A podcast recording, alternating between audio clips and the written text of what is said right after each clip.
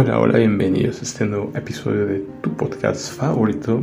Gracias por tomarte el tiempo de escuchar este audio, gracias por compartirlo. Hoy quiero hablarte sobre, sobre algo que encontramos en la, en la Biblia, ¿no? Hemos tocado el tema de los vencedores, espero lo hayas escuchado. Hoy quiero hablarte sobre, sobre ciertos libros que se mencionan en la Biblia, ¿no? Para eso vamos a ir al libro de Daniel capítulo 7 versículo 10. Un río de fuego procedía y salía de delante de él. Millares de millares le servían y millones de millones asistían delante de él. El juez se sentó y los libros fueron abiertos. Estamos viendo el día del juicio, el anciano de días juzgando y vemos que los libros fueron abiertos. ¿no? Con lo cual nos damos cuenta que hay varios libros, ¿no? El, primer libro que se menciona, obviamente, es el libro de la vida, ¿no? Posiblemente el más importante. Eh, y precisamente el, en Éxodo 32, 32, Moisés nos menciona esto, ¿no? Que perdones ahora su pecado y si no, ráeme ahora de tu libro que has escrito. Y Jehová respondió al Moisés, al que pecare contra mí, a ese raeré, ¿no? Aquí nos deja algo, raeré yo de mi libro, aquí nos deja algo claro el Padre, ¿no? Al que pecare contra mí, a ese raeré yo de mi libro. Entonces tal cual tiene que ver, obviamente, con el pecado, ¿no? Y por un lado, como hemos visto, los vencedores son los que son escritos en el libro de la vida, ¿no? Aparte de este libro también encontré que hay un par de, de libros más, ¿no? Por ejemplo, Salmos 56, 8 dice, tú llevas la cuenta de todas mis angustias y has juntado todas mis lágrimas en tu frasco. Has registrado cada una de ellas en tu libro, ¿no? Un libro también en Malaquías 3:16 entonces los que temían a Jehová hablaron cada uno a su compañero y Jehová escuchó y oyó y fue escrito el libro de memoria delante de él para los que temen a Jehová y para los que piensan en su nombre. Entonces nos damos cuenta de que hay varios libros, ¿no? Obviamente el libro de las obras sabemos que todos vamos a ser juzgados por nuestras obras, ¿no? No necesariamente para salvación, ya que el apóstol Pablo nos menciona en, en, en 1 Corintios capítulo 3, a partir del versículo 10 nos explica esto Pablo, ¿no? Conforme a la gracia de Dios que me ha sido dada, yo como perito arquitecto puse el fundamento y otro edifica encima. Pero cada uno mire sobre cómo sobre edifica, porque nadie puede poner otro fundamento el que está puesto, el cual es Jesucristo. Y si sobre este fundamento alguno edificar oro, plata, piedras preciosas, madera, heno, hojarasca, la obra de cada uno se hará manifiesta, porque el día la declarará, pues por el fuego será revelada, y la obra de cada uno cual sea, el fuego la probará. Si permaneciere la obra de alguno que sobre edificó, recibirá recompensa. No aquí está claramente diciendo Pablo algo muy claro, ¿no? Si la obra de algunos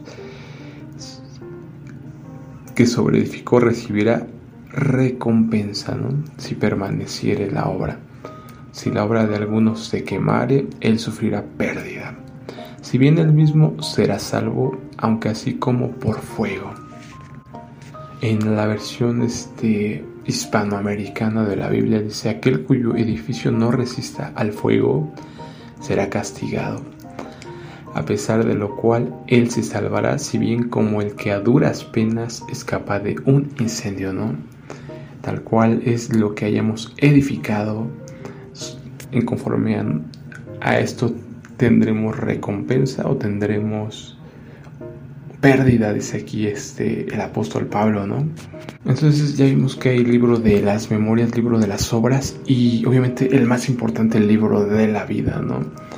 Porque en en el libro de Apocalipsis capítulo 20, a partir del versículo 11 dice, y vi un gran trono blanco y el que estaba sentado en él, delante del cual huyeron la tierra y el cielo, y ningún lugar se encontró para ellos.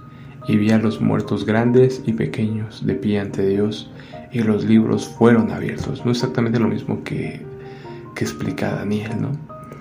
Y otro libro fue abierto, el cual es el libro de la vida. Como te lo he dicho, el libro de la vida es el, el que define prácticamente la vida, ¿no?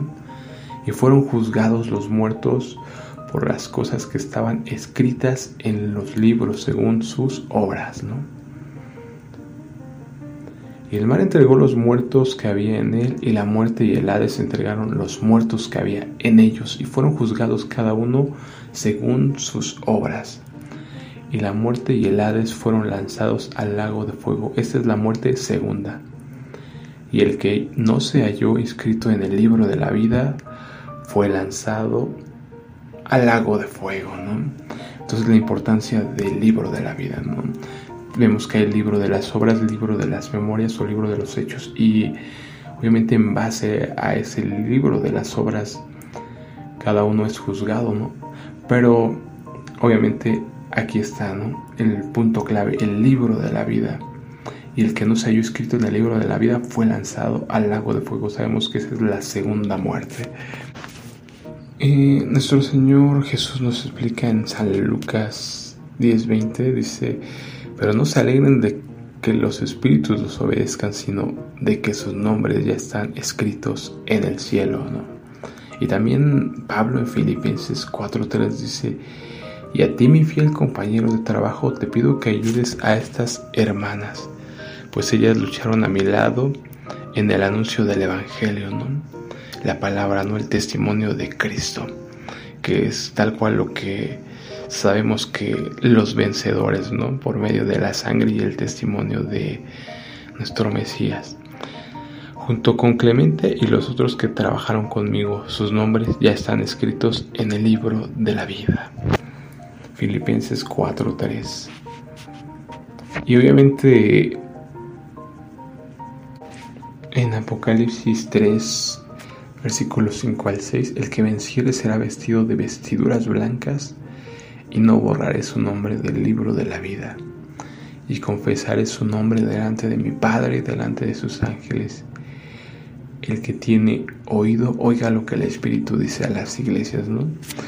Tal cual todo esto es muy, muy interesante, ¿no? Ver lo que nos menciona aquí. Las vestiduras blancas tienen que ver con es tal cual en Apocalipsis 19, versículo 8 dice, y a ella se le ha concedido que se vista de lino fino, limpio y resplandeciente, porque el lino fino es las acciones justas de los santos, ¿no?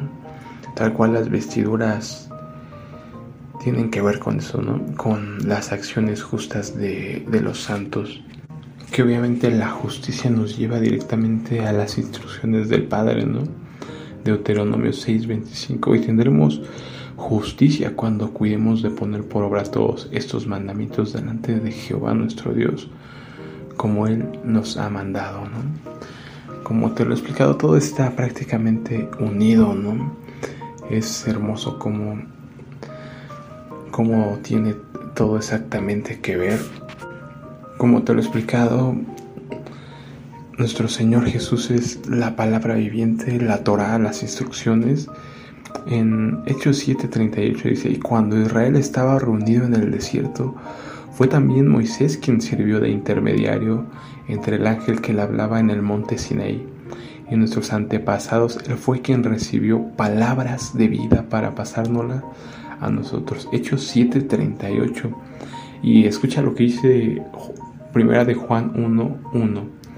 Escribimos ustedes acerca de aquello que ya existía desde el principio, de lo que hemos oído y de lo que hemos visto con nuestros propios ojos, porque lo hemos visto y lo hemos tocado con nuestras manos. Se trata de la palabra de vida. Y obviamente recordamos lo que dice Simón Pedro, ¿no? Simón Pedro le contestó, Señor, ¿A quién podemos ir? Tus palabras son palabras de vida eterna. Juan 6, 68. Todo está relacionado, como te lo he explicado. Es tal cual nuestro Señor Jesús, la Torah viviente, ¿no? Todo está unido tal cual. El testimonio, la palabra, ¿no? Nos explicaba nuestro Señor Jesús en Juan 12, 48. El que me rechaza y no recibe mis palabras, tiene quien les juzgue las palabras que he hablado. Ella le juzgará el día postero porque yo no he hablado por mi propia cuenta. El Padre que me envió, Él me dio mandamiento de lo que he de decir y de lo de, que he de hablar. Y sé que su mandamiento es vida eterna, otra vez tal cual. Su mandamiento es vida eterna. Así pues, lo que yo hablo, lo hablo como el Padre me lo ha dicho. Es increíble, ¿no? Cómo nos, nos lleva una cosa a la otra, ¿no? Y sé que su mandamiento es vida eterna. La palabra es vida, la palabra es Jesús. Es como que a veces es complicado, ¿no? No este, entrelazar todo esto, ¿no? Pero tal cual como te lo he explicado, el libro del, el libro del Cordero, no el libro de la vida. Como dicen en Apocalipsis 21, 27, ¿no? No entrará en ella ninguna cosa inmunda o que hace abominación y mentira, sino solamente los que están escritos en el libro de la vida del Cordero. El libro de la vida del Cordero, ¿no? Obviamente refiriéndose a la nueva Jerusalén. Y tal cual, ¿no? Tal cual una cosa nos lleva a la otra, ¿no? Es impresionante como al fin de cuentas todo está unido, ¿no? Dice Jesús el Padre y tú, eh, que es uno con el Padre, ¿no? Y el que ha visto a Jesús ha visto al Padre, ¿no? Entonces obviamente todo es uno y nos lleva directamente a, su palabra, que su palabra es vida y obviamente a su testimonio, a dar testimonio de, de Él como lo dice en primera de Juan 5, 4, ¿no? Porque todo lo que es nacido de Dios vence al mundo. Y esta es la victoria que ha vencido al mundo, nuestra fe. ¿Quién es el que vence al mundo? Sino el que cree en Jesús, el Hijo de Dios, ¿no? El que cree en la palabra viviente y obviamente el que obedece su palabra, ¿no? Como te lo he explicado, tiene que ser perfeccionado el amor, ¿no? Por eso te recomiendo que leas las cartas de Juan ahí nos menciona exactamente las pautas ¿no? que podemos ver si ha sido perfeccionado. No nos menciona eso del que no ama a su prójimo, el que dice que, que es de Dios y no ama y odia a, sus, a, sus, a su prójimo, entonces no se ha perfeccionado el amor, no es de Dios, ¿no? Nos explica muy claras todas estas pautas, ¿no? Por eso los mandamientos principales de donde se desglosa todo es amarás al Señor tu Dios por sobre todas las cosas y amarás a tu prójimo como a ti mismo. Pero obviamente cuando tú amas, te lo he explicado, ¿no? Hay algo ahí de por medio, ¿no? Jesús les dijo a los judíos que habían creído en él, si ustedes obedecen mis enseñanzas, serán verdaderamente mis discípulos, ¿no? Juan 8:31, tal cual tiene que ver con obediencia, tiene que ver con, con amor, ¿no? El amor se tiene que ser formado mediante, demostrado, ¿no? Por eso nos dice el libro de Juan 14, 21, el que tiene mis mandamientos y los guarda, ese es el que me ama. Es una, algo clave, ¿no? Obviamente, ¿cómo puedes darte cuenta de si amas a amas a Jesús si estás guardando sus mandamientos, ¿no? Si no los estás guardando, obviamente ahí hay algo que hay que trabajar, ¿no? El que tiene mis mandamientos y los guarda, ese es el que me ama. Y el que me ama será amado por mi Padre, y yo le amaré y me manifestaré en él. Como te lo digo, todo es uno. La palabra de vida, tu mandamiento es vida, dice Jesús. Entonces espero te haya quedado claro todo esto y lo analices. Por mi parte sería todo y nos vemos en otro episodio.